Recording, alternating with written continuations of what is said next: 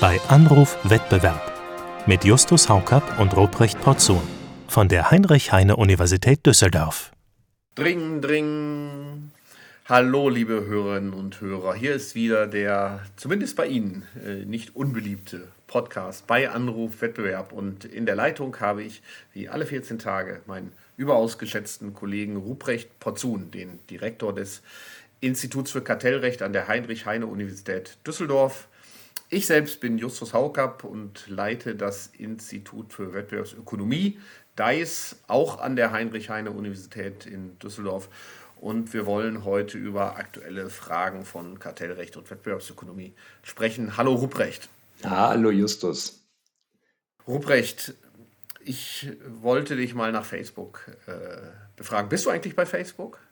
Ich war auf Facebook mit meinem Lehrstuhl, aber das haben wir irgendwie vor einigen Jahren eingestellt und äh, ne, also ich bin da, äh, ich bin nur Profi-Beobachter, aber nicht äh, Nutzer. Okay, dann äh, wir können lass Brauchst du noch ein paar Follower da oder oder? Äh, nee, ich habe mich bin weitgehend migriert in andere Netzwerke. Äh, vielleicht bin ich aus Snapchat. dem Alter raus oder ich weiß nicht was. Also, ähm, aber lass uns Freunde bleiben, Ruprecht. Äh, Du kriegst von mir immer den Daumen hoch, Justus. Da, da, bin ich begeistert. Ich wollte dich fragen, ob der, der äh, Generalanwalt äh, wohl auch ein Freund von Facebook äh, sein könnte oder nicht. Äh, denn vor naja, roundabout zwei Wochen gab es ja das Plädoyer des Generalanwalts in dem Facebook-Verfahren, was vom Stimmt, OLG ja. Düsseldorf quasi nach äh, äh, oh Gott, Luxemburg. Luxemburg, genau. danke, danke, getragen worden ist.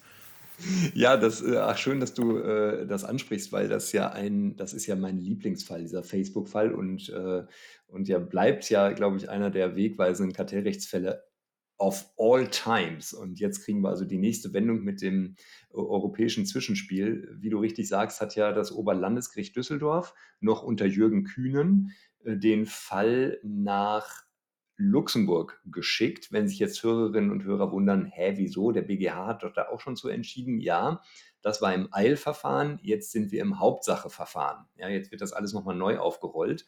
Und ähm, die Düsseldorfer hatten jetzt den Fall dem äh, Europäischen Gerichtshof vorgelegt damit Fragen zur Auslegung des europäischen Rechts geklärt werden, insbesondere zur DSGVO, also unserem beliebten Datenschutzrecht. Denn das ist ja europäisches Recht und das spielt in dem Fall ja auch eine gewisse Rolle. Und dazu hatte der OLG-Senat in Düsseldorf ein paar Fragen an den EuGH gestellt. Und dann ist das Verfahren immer so, bevor der EuGH entscheidet, lässt er sich erstmal noch von einem Generalanwalt ähm, erklären, äh, was dieser Generalanwalt meint, was die richtige Lösung ist. Ähm, und das vielleicht nochmal für unsere ja. ökonomischen Hörer, die jetzt in der Rechtsmaterie nicht so bewandert sind, diese Vorlageverfahren, die laufen doch so, äh, dass ein Gericht in irgendeinem Mitgliedstaat ähm, bestimmte Unklarheiten zur Rechtsauslegung hat und dann eine Batterie von spezifischen Fragen stellt und auch genau diese Fragen auch nur beantwortet werden vom Gericht. Ist das also so? das ist das ist echt eine Kunst äh, für sich, weil die ähm, das das Problem ist immer, der EuGH darf nur abstrakte Rechtsfragen beantworten. Der soll jetzt nicht den Fall lösen. Das muss das nationale Gericht machen. Und dann werden diese Fragen immer so ganz kompliziert formuliert, damit sozusagen genau dieser Fall getroffen wird, aber es trotzdem so wirkt, als sei es jetzt eine ganz allgemeine Auslegungsfrage, die man wissen will. Und das macht das echt unlesbar. Ja? Also das sind wirklich äh, Bandwurmsätze äh, mit Bedingungen und sonst was, die da, äh, die sich die Juristinnen und Juristen aus den Fingern saugen. Das ist schon wirklich eine eigene Kunst. Und manchmal kommt es dann auch vor, dass der EuGH sagt, also nee, die Frage können wir jetzt nicht beantworten. Das hat irgendwie, das geht äh, zu weit oder das ist ja sowieso alles völlig klar, was ihr fragt und so weiter. Manche Fragen formuliert er dann für sich selber um. Also es ist wirklich. Aber er darf eigentlich nicht, ähm, wenn ich es richtig verstanden habe, er darf ja auch nur diese Fragen beantworten. Er darf genau, nicht sagen, also, im Übrigen wollten wir euch auch mal folgenden Hinweis geben. Also das etwa darf der EuGH nicht tun. Ne?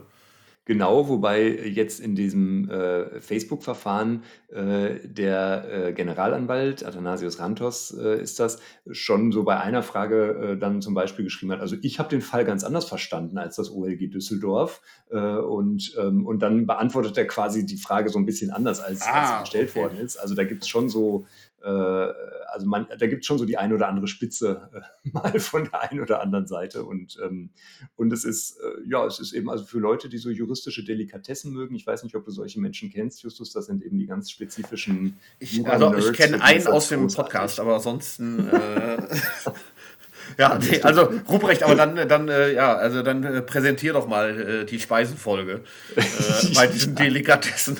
Also was, was wurde denn jetzt gefragt und wie lautet die vorläufige Antwort äh, des Generalanwalts? Also der, ähm, das OLG musste jetzt ja einen Link zum europäischen Recht finden, weil das Bundeskartellamt hat ja nach Paragraph 19 GWB entschieden. Das ist ja erstmal nur deutsches Recht. Und der, den Link hat sie eben im europäischen Datenschutzrecht entdeckt.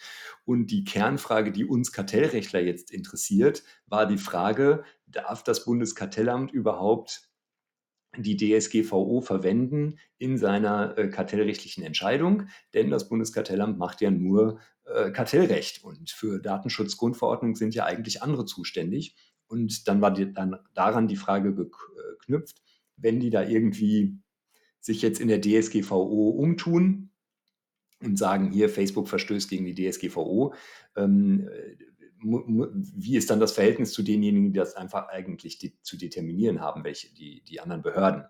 Und das ist ja auch, glaube ich, jetzt, wenn man sozusagen nochmal ganz kurz die allgemeine Sicht aufs Kartellrecht eröffnet, schon auch eine wirklich spannende Frage, die uns in diesen Zeiten besonders befasst, weil wir ja momentan Stichwort Progressive Antitrust immer wieder überlegen, wie ist eigentlich die Interaktion von dem, was wir im Wettbewerb tun, mit anderen Feldern, also sei es jetzt Datenschutz oder Nachhaltigkeit oder Inflation oder sonst was. Ja, immer wieder kommen wir ja so in Kompetenzkonflikte, was kann eigentlich eine Behörde wie das Bundeskartellamt leisten und gleichzeitig auch so in die Frage, was ist jetzt eigentlich noch Wettbewerbsschutz und was ist jetzt vielleicht schon nicht mehr Wettbewerbsschutz.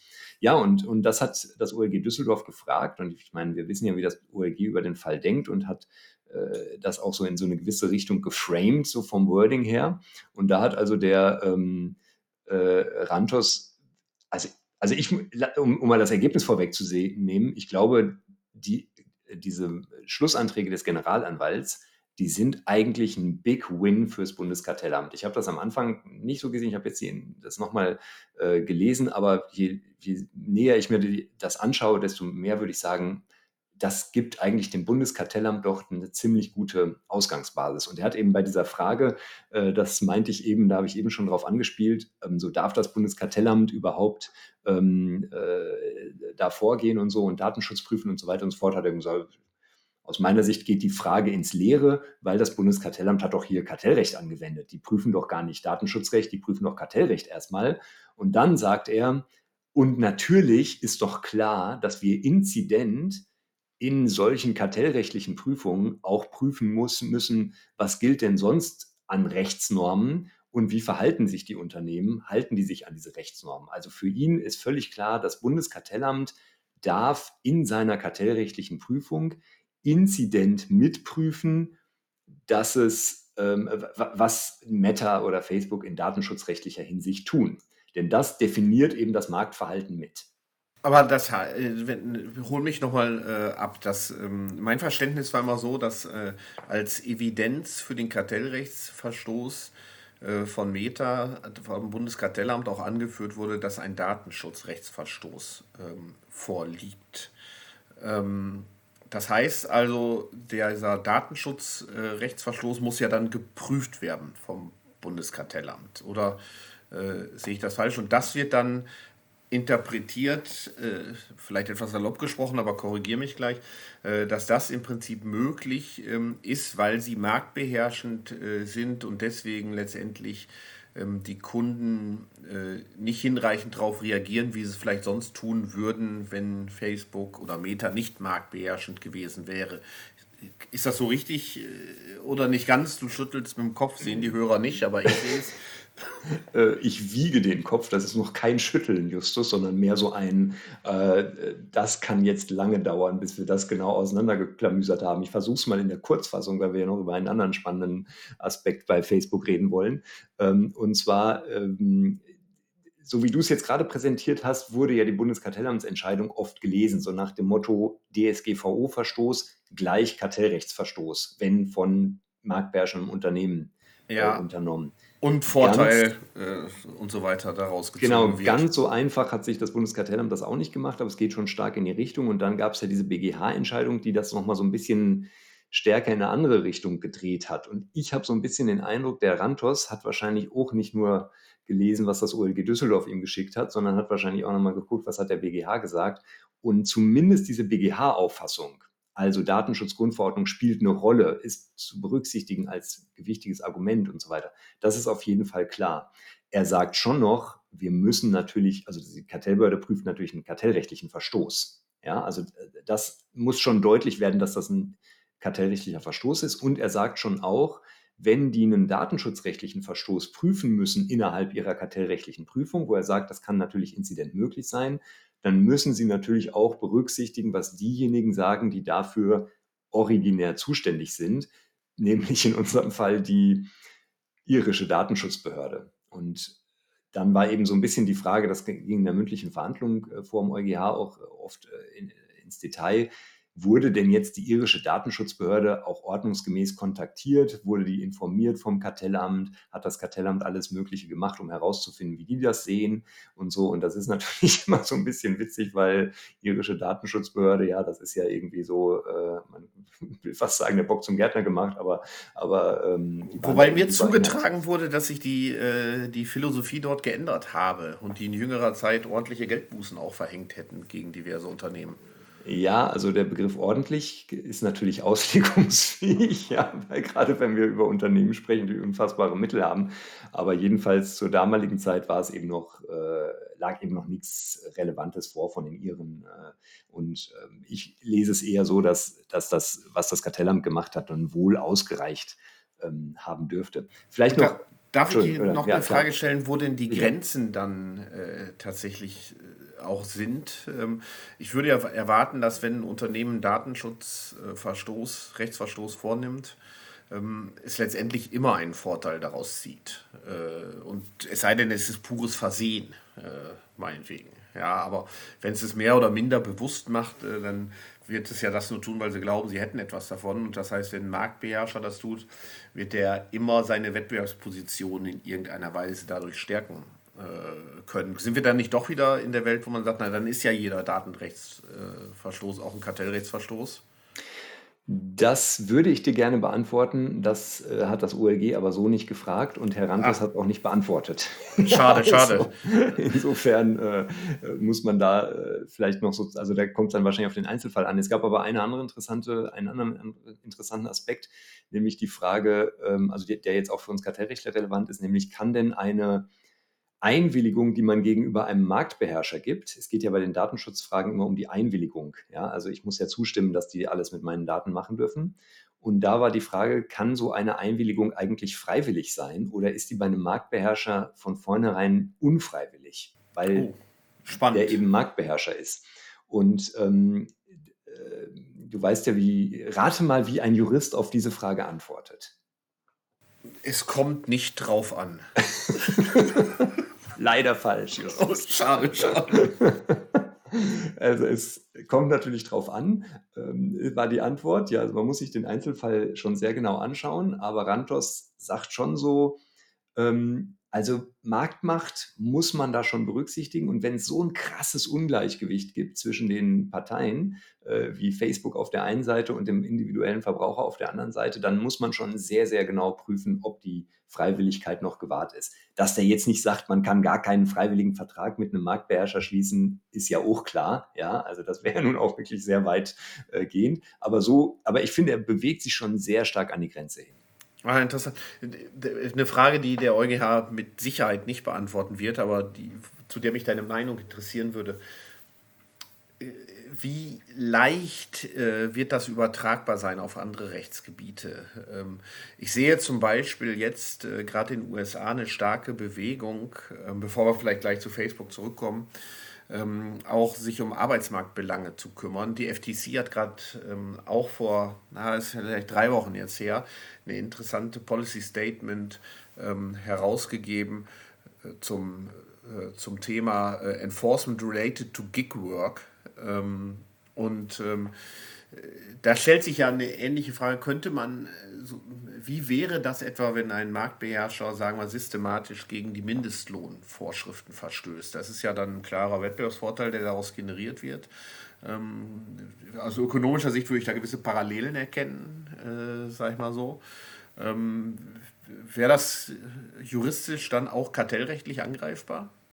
Ach Justus, wenn ich sowas immer so wüsste, dann, äh, also äh, natürlich, klar, wenn es da eine ökonomische Logik gibt, dann würde man ja erstmal sagen, da gibt's eine, äh, da gibt's sozusagen dann auch, das können wir dann sicherlich auch irgendwie reinbasteln in 102 beispielsweise oder, oder ähnliches. Ne? Also, und wir haben es ja auch im ähm, Gesetz gegen den unlauteren Wettbewerb beispielsweise, wo wir eine Regel haben, wenn du gegen eine Marktverhaltensregelung verstößt, verhältst du dich im Wettbewerb unlauter und damit ist das verboten nach UWG, ja, wo wir gar keinen Geschiss drum machen, wo es nicht mal irgendwie einen Marktbeherrscher braucht. Ja, sondern wenn du dann, wenn du entgegen dem Öffnungszeiten Ladenschlussgesetz irgendwie deinen Kiosk in Bayern äh, um äh, 23 Uhr noch offen hast oder so, dann, äh, dann ist das ein Wettbewerbsvorteil und das ist unlauter und das darfst du nicht. Ja, ja. das steht im UWG drin. Nur ähm, und dann machen wir das irgendwie relativ leicht. Das stimmt, aber mich interessiert ja eher sozusagen, ob man sagt, wenn, ob das jetzt sozusagen auch so diese, diese kartellrechtliche, ob wir da kartellrechtlich dann auch, also kartellrechtlich im Sinne von GWB. Äh. Ja, und da, ähm, ja, also da, da äh, kann man es sicherlich unter 102 subsumieren. Ich glaube schon, dass wir da sozusagen näher ranrücken mit dem Facebook-Fall. Ja, und natürlich auch näher ranrücken mit dieser Idee von BGH oder was ich jetzt eben auch mit der Freiwilligkeit äh, irgendwie versucht habe zu schildern. Ne? Also Okay, also ich sehe aber schon von der von diesem von der, so einem, ich sag mal Consumer Welfare Approach, ne? Also, ich sehe aber schon, dass da äh, quasi noch ein paar juristische Dissertationen fällig sind. auf jeden äh, Fall, auf jeden Fall. Inwiefern also ähm, Verstöße gegen Arbeitsrecht nicht auch äh, der Missbrauch einer marktbeherrschenden Stellung geschuldet sein können oder Indiz dafür sein mögen. Ähm, also wir brauchen ja letztlich immer noch den Wettbewerbsschaden. Das ist, glaube ich, schon das, was ja. unser Feld irgendwie ausmacht oder die, oder die Verzerrung des Wettbewerbs ja. jedenfalls. Ja? Und, und, äh, und da muss man, glaube ich, sich dann irgendwann mal entscheiden, heißt das dann am Ende des Tages, das muss sich auf die Konsumentenwohlfahrt in äh, Euro und Cent irgendwie auswirken oder heißt das was anderes, nämlich zum Beispiel auch, dass ich als äh, Marktteilnehmer mich nicht mehr so frei entscheiden kann. Ja, das ist eine schwierige Debatte in der Tat, weil äh, also bei Arbeitsmarktverstößen würde man ja sagen, hat im Zweifelsfall der Konsument erstmal keinen Nachteil, weil es ja eher billiger wird. Äh, dadurch, das äh, Produkt ist zumindest schwieriger zu konstruieren. Das ist zum Schaden der Verbraucher. Ist als jetzt im Facebook-Fall, wo ja. das ja Hand in Hand besser geht. Aber bleiben wir mal bei Facebook. Ähm, wir ja. waren ja zusammen auf dieser äh, sogenannten äh, Professorentagung. Offiziell heißt sie anders. Äh, offiziell heißt sie, glaube ich. Arbeitskreis Kartellrecht. Arbeitskreis Kartellrecht beim Bundeskartellamt. Das äh, findet äh, einmal im Jahr statt, immer im Ende September, Anfang Oktober typischerweise. Da ähm, lädt das Bundeskartellamt ja, in Wesentlichen Professorinnen und Professoren ein, mhm. um ähm, ja, über Entwicklungen im Kartellrecht zu sprechen. Das hatte immer ein Oberthema. Das Bundeskartellamt bereitet auch immer ein äh, Diskussionspapier oder ein Hintergrundpapier, heißt es, glaube ich, äh, dazu für. Das ist, glaube ich, auch immer öffentlich, wenn ich mich nicht täusche. Und auch echt immer gut, finde ich. Also da, wenn man nochmal ja. so, so eine Zusammenfassung haben will zu einem Thema, wo wirklich mal so sehr grundlegend gearbeitet wird, äh, finde ich auch aus wissenschaftlicher Sicht immer sehr hilfreich. Ja, finde ich auch. Das äh, kann man sagen. Machen die eigentlich immer äh, ziemlich gut, recht lesenswert, kompakt, äh, um äh, sowohl aus juristischer als auch aus ökonomischer äh, Sicht nochmal den Status quo mhm. Äh, in einem bestimmten Gebiet sozusagen zu erfahren. Das war jetzt ja die Fusionskontrolle in der Digitalwirtschaft, ähm, das Oberthema. Ähm, und da gab es dann drei äh, kurze Impulse auf dem Panel und eine lange Diskussion. Einer warst du, Justus, einer der Impulse. Also, einer war äh, ich, ja, ich war der Zweite sozusagen. Also es war für das Kartellamt ein bisschen ungewöhnlich, zwei Ökonomen, eine Juristin. Ja, äh, das hat man, glaube ich, lange nicht mehr, eine Dominanz der Ökonomen auf dem Panel. Ähm, Tommaso Duso. Jetzt, wie sich das ausgewirkt hat, aber gut. Tommaso Nein, Duso war der andere Ökonom. Victoria Robertson, die Juristin, wenn ich das hier. Äh, genau, war dann die, äh, darf, die, die, aus Österreich, die. Äh, genau, die in Wien. Victoria, ja. Äh, an, der Uni, ja, genau. an der Wirtschaftsuni äh, seit einem Jahr oder zwei Jahren oder so jetzt ist. Ähm, genau, und äh, ja, die Diskussion können wir vielleicht gleich nochmal zusammenfassen, aber dann hat ja auch ähm, Sandro Glief vom äh, Bundeskartellamt nochmal äh, die äh, Entscheidung im Verfahren Meta Customer, äh, Fusionskontrollentscheidung, äh, präsentiert. Ähm, und im Anschluss hat äh, auch Julia Brockhoff. Julia Brockhoff, genau, jetzt ist mir gerade der Vorname nicht eingefallen, von der Europäischen Kommission auch nochmal unter anderem, ein paar andere Dinge erzählt, aber unter anderem auch noch ausführlich dargestellt, warum Meta Customer etwas anders entschieden worden ist äh, von der Kommission. Ähm, und da sind wir also wieder bei Facebook. Äh, ja. Bei den Verfahren, das hatte ja erstmal verfahrensrechtlich, war es, glaube ich, für viele Juristen Leckerbissen, dass äh, das Bundeskartellamt nicht verwiesen hat und jetzt sowohl das Bundeskartellamt als auch die Europäische Kommission äh, entschieden haben und auch inhaltlich nicht identisch äh, entschieden haben. Ja, das ist ähm, wirklich ein interessanter Fall. Nicht zuletzt vor dem Hintergrund der Diskussion, dass wir ja, also der Facebook-Fall, über den wir eben gesprochen haben, den jetzt der EuGH erstmal entscheiden muss, da geht es ja um Missbrauch. Und wir wissen ja, dass Missbrauch eben einfach super schwierig ist, sowohl in dem, im Nachweis als auch in den Remedies. Und die Fusionskontrolle wirkt demgegenüber ja immer wie ein scharfes Schwert oder wie ein interessantes äh, Schwert, wo man mit einer klaren Ansage sagt, so kurzes Verfahren, dann cutten wir das und, und oder, oder wir lassen das zu. Und wir diskutieren ja nun wirklich schon seit langem über die Frage, muss die Fusionskontrolle in der digitalen Welt schärfer werden, besser werden, stärker werden. Und jetzt kommt ein Beispielsfall wie Meta Customer, wo man sieht, da haben wir Meta, super starkes Unternehmen in diesen ganzen Kommunikationsbereichen und die kaufen ein kleines Startup. Also Customer macht ähm, so ähm, so äh, Consumer Relations Management heißt das, glaube ich, ja, oder Customer Relation Management. Also ja, ähm, CRM. Äh, CRM, genau. genau. Das heißt, die bieten Technologien, mit denen du als, was weiß ich, Website-Betreiber oder so, kannst du damit deine Kunden besser ansprechen. Also ein plastisches Beispiel war beispielsweise, dass man mit, mit den Produkten von Customer kann man über verschiedene Kommunikationskanäle irgendwie kommunizieren. Also machst irgendwas über WhatsApp, ähm, aber du schreibst dem, aber du rufst den dann an und, und dann kriegt er eine Mail und sonst irgendwas. Und diese, diese verschiedenen Kommunikationskanäle, die man heute nutzt, die werden von Customer irgendwie technisch vereinheitlicht und du hast quasi eine genau. das ankommt und die Daten werden zusammengeführt, was technisch offenbar äh, nicht so ohne ist. Und dieses Unternehmen, dieses kleine Startup, das aber durchaus ähm, eine gewisse Relevanz in diesem CRM-Markt hat und auch über spannende Technologien verfügt, die werden jetzt gekauft von einem der Big Five GAFA-Unternehmen. Und ja, da stellt sich schon die Frage, ist das jetzt endlich der Turning Point, wo wir sagen, jetzt wird zum ersten Mal seit langer Zeit vielleicht was untersagt? Genau, also das, ähm, darauf hat ja Tommaso Duso hingewiesen in seinem Impuls, in den ähm, ja auch schon jetzt war der Tommaso, ne? Also, ja, genau. Äh, also, ja. ja. sehr hörenswert. Und da, er hat ja nochmal dargestellt, bis 2020 zumindest äh, ist in keiner Fusion, die vor der Europäischen Kommission äh, zumindest gelandet ist, in irgendeiner äh, Übernahme auch nur eine Remedy äh, verhängt worden. Das hat sich dann ja ein bisschen geändert, wissen wir, mit Google Fitbit, da gab es schon Remedies äh, dann und ähm, jetzt hier in dem Fall gab es auch eine Verpflichtungszusage durch ähm, äh, durch äh, Customer, aber vorher ist eben wenig äh, passiert, aber es ist keine, nicht zu einer Untersagung gekommen. Also, du hast es ja schon äh, vorweggenommen.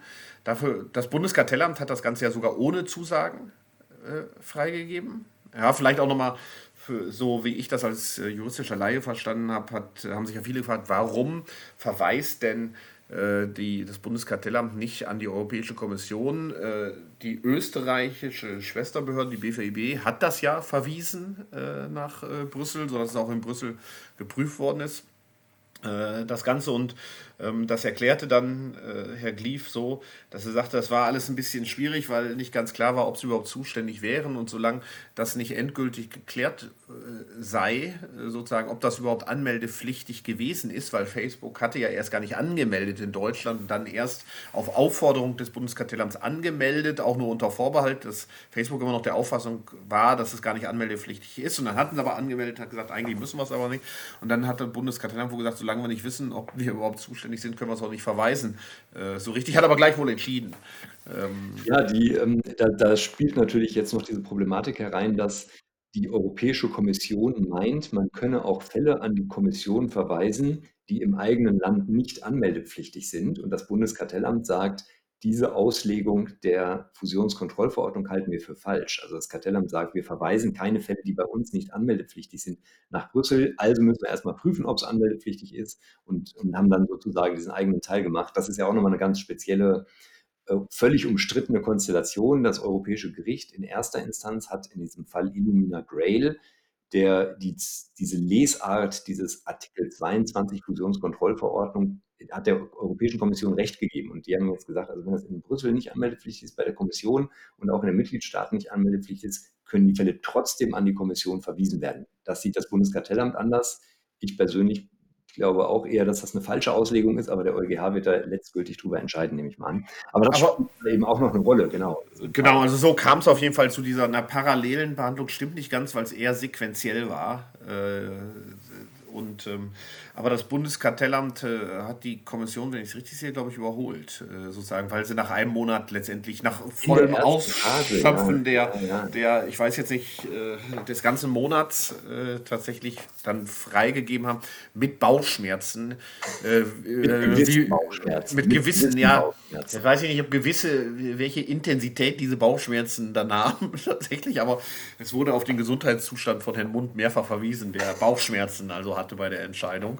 Ähm, und Pharmaunternehmen aufgepasst. Da ja, äh, aber äh, wir können vielleicht sagen, abends äh, dann beim Empfang im Anschluss äh, machte er einen sehr gesunden Eindruck. Also da waren die Bauchschmerzen vielleicht verflogen, vielleicht auch, weil die Kommission äh, das dann intensiver geprüft hat und tatsächlich ja gesagt hat, ähm, ja, also wir brauchen dann doch ein paar Zusagen äh, von Meta, also ehemals. Lass mich nur noch Facebook. einen eben zu den, zu den Bauchschmerzen von Herrn Mund sagen, denn das finde ich ist schon irgendwie merkwürdig, wenn man sagt, wir haben einen Fall, wir haben da gewisse Bauchschmerzen mit diesem Fall, also eine, es steht im Raum die Gefahr, dass das eine Killer-Acquisition ist oder eine Akquisition, die wir eigentlich nicht wollen. Da verstehe ich echt nicht, warum man dann nicht sagt, gut, dann gucken wir es uns jetzt eben in der zweiten Phase an. Also nach ja, da, da, da, zu geben, finde ich schon schräg. Das ja, aber ich will, äh, also äh, eine Sache, glaube ich, hat das Kartellamt recht dezidiert gesagt, sie gehen nicht davon aus, dass es eine Killer-Acquisition ist.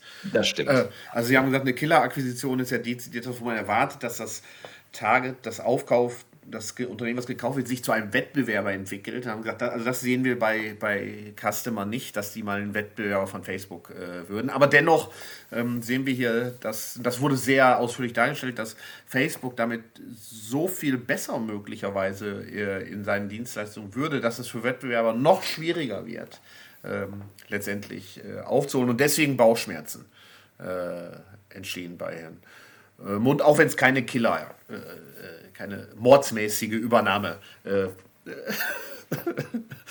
ist. Sehr schöne Übersetzung, Justus.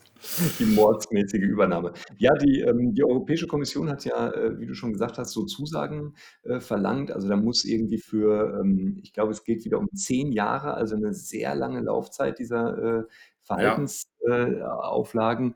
Und ähm, da muss, wenn ich es richtig äh, verstanden habe, muss also eine Zu wird eine ähm, Zusage gemacht, dass, ähm, äh, dass äh, andere Anbieter und Marktteilnehmer eine offene Schnittstelle für äh, diese ähm, für die Nachrichtenkanäle äh, kriegt Ge und ähm, äh, also andere so, so, eine gewisse Parität auch gewährleistet sein muss für diesen Zugang zwischen den verschiedenen ähm, Genau, also der Kommission geht es, schien mir so, also würde ich das interpretieren, bei ihren, jetzt weiß ich nicht, ob sie auch Bauchschmerzen hatten oder vielleicht Kopfschmerzen, ähm, auf jeden Fall, also in ihrer Entscheidung darum, ähm, dass sie wohl die Gefahr gesehen haben, dass Facebook bestimmte Dienste quasi anderen Anbietern von CRM-Dienstleistungen nicht mehr zur Verfügung stellt. Also genau, das ist ja schon ja. gesagt, also Customer bündelt quasi alle Nachrichten, die über Instagram, WhatsApp, Messenger-Dienste und so weiter reinkommen, äh, so dass derjenige, der Handwerksbetrieb oder wer auch immer, bei dem die ankommen, das alles sozusagen aus einer Hand beantworten kann und nicht sich parallel auf all diesen Plattformen tummeln muss, sondern das alles schön gebündelt zusammen hat in einem Konsumentenprofil. Und da ist natürlich die Gefahr, wenn jetzt Facebook sagen würde, also für äh, WhatsApp, den Messenger und Instagram etwa bieten wir das andere nicht mehr an, dass sie dann ja keinen konkurrierenden Dienst mehr äh, zu Customer anbieten äh, können. Also Was mir schien das so der die, die Schmerzen, wo auch immer die sind, bei der Kommission bezogen sich tatsächlich eher darauf, dass die CRM-Dienste dann nicht mehr im Wettbewerb erbracht werden, als um die Stärkung der Wettbewerbsposition von Facebook. Das war ja eher so, dass die Bedenken, die das Kartellamt hatte, hatte ich den Eindruck. Genau, das finde ich ist auch irgendwie interessant, weil diese, also das, was uns ja bei den GAFA-Akquisitionen mich zumindest eher umtreibt, ist ja die Stärkung dieses digitalen Ökosystems. Es wird immer mehr sozusagen reingezogen. Es wird immer, ähm, äh, es, es sind eigentlich eher vertikale und Konglomerate-Effekte vielleicht, die da eine Rolle spielen. Und hier guckt man dann bei der Kommission wieder auf einen Markt, wo wir momentan eigentlich noch gar keine wirklichen Probleme haben. Klar, die können schon kommen, aber wo es dann auch wieder sehr stark um horizontale Wettbewerbsverhältnisse geht, und da weiß ich nicht, ob, ich weiß nicht, findest du, der Fokus ist richtig? Also ich, ich, ich bin mir nicht ganz sicher, ob er äh, richtig ist. Also auf der Kartellamt-Seite, äh, da, ähm, das hatten wir ja auch diskutiert auf dem äh, Podium zumindest oder mit der ganzen, mit allen, dass man natürlich irgendwie vorsichtig sein muss, dass wir nicht in die Welt der Efficiency Offense äh, zurückkommen, wo man sagt, jemand, äh, ein Dienst von jemandem wird besser ähm, und deswegen verbieten wir das jetzt. Äh, ja, dann stellt sich ja schon die Frage nach dem Verbrauchervorteil auch, der da möglicherweise dann herankommt. Ähm, auf der anderen Seite, ich verstehe die Kommission, sag mal, indirekt, sag ich mal, wenn man natürlich dafür sorgt, dass es weiter konkurrierende CRM-Dienstleister gibt, dann können zumindest andere Konkurrenten von Facebook auch diese Dienste in ihre Systeme irgendwie implementieren, ob es jetzt durch eine Fusion ist oder durch eine Lizenzierung oder was auch immer. Also von daher sagen, ist es eine gewisse Abhilfe, aber der Fokus ist tatsächlich, teile ich also nicht so sehr auf der Facebook-Seite, ja, sondern eher auf der Customer-Seite. Ähm, und ja, also überrascht hat mich das auch. Ich hätte auch gedacht, guck, ich meine, indirekt hilft natürlich auch der, auf der anderen Seite sozusagen, wenn das dann äh, reproduziert werden kann. Ähm, aber ich hätte auch gedacht, das, also die, die richten sich eher an, ja, sozusagen, also versuchen eher den Wettbewerb bei Facebook zu erzeugen. Also bin ich bei dir. Da wird der Impuls von äh, Tommaso Duso und, und ich glaube Victoria Robertson und du habt, ihr habt das ja auch letztlich gesagt, dass man eben vielleicht doch mal mehr wagen muss, dass man vielleicht doch mal mit einer Schadenstheorie einen Schritt weitergehen kann als bislang. Äh, wird da vielleicht schon auch wieder, äh, also eigentlich bestätigt, dass das bislang nicht in ausreichendem Maße der Fall ist. Und ja. dann eben zum anderen auch das wieder das Phänomen, dass man wirklich glaubt, jetzt mit zehn Jahre Remedies, zehn Jahre Verhaltensauflage, die man durch einen äh, Treuhänder überwachen lässt, dass man das so in den Griff kriegt. Also da bin ich ja doch auch skeptisch, muss ich sagen. Ja, das ist, äh, ich würde sagen, diese Kritik gilt für die Kommission noch mehr als für das Kartellamt. Man kann ja jetzt nicht behaupten, dass in dem ersten Fall, den wir heute diskutiert haben, dass jetzt nicht eine innovative Schadenstheorie war, aus, ja, äh, tatsächlich, ja, der Facebook-Fall. Ja. Ähm, aber allgemein erinnert mich das an die äh, Kritik, die Bill Kovacic immer geäußert hat an Kartellbehörden. Sagt, das ist, die sind zu risikoavers, die haben nicht genug Mut, Fälle zu verlieren. Äh, letztendlich. Und wenn man keine Fälle verliert, dann weiß man, dass man eigentlich nicht genug tut, weil man dann zu vorsichtig äh, ist im Enforcement. Und ich glaube, an der Kritik ist was dran, insbesondere was die Kommission betrifft. Justus, ähm, also Facebook hält uns in Atem, sei es im Missbrauchsrecht oder in der Fusionskontrolle und im Digital Markets Act werden wir sie erst recht wieder erleben. Äh, also äh, spannende Entwicklungen in allen äh, Feldern. Ähm, aber wir wollen noch zum Schluss dieser Folge den Aufreger der Woche und eine Vorschau auf die nächste Folge vielleicht äh, ja. Äh, wagen. Äh, der Aufreger der Woche, was, worüber hast du dich denn besonders aufgeregt, Ruprecht? Ich habe mich besonders, jetzt muss ich, Entschuldigung, es wird jetzt ein Werbeblock in eigener Sache.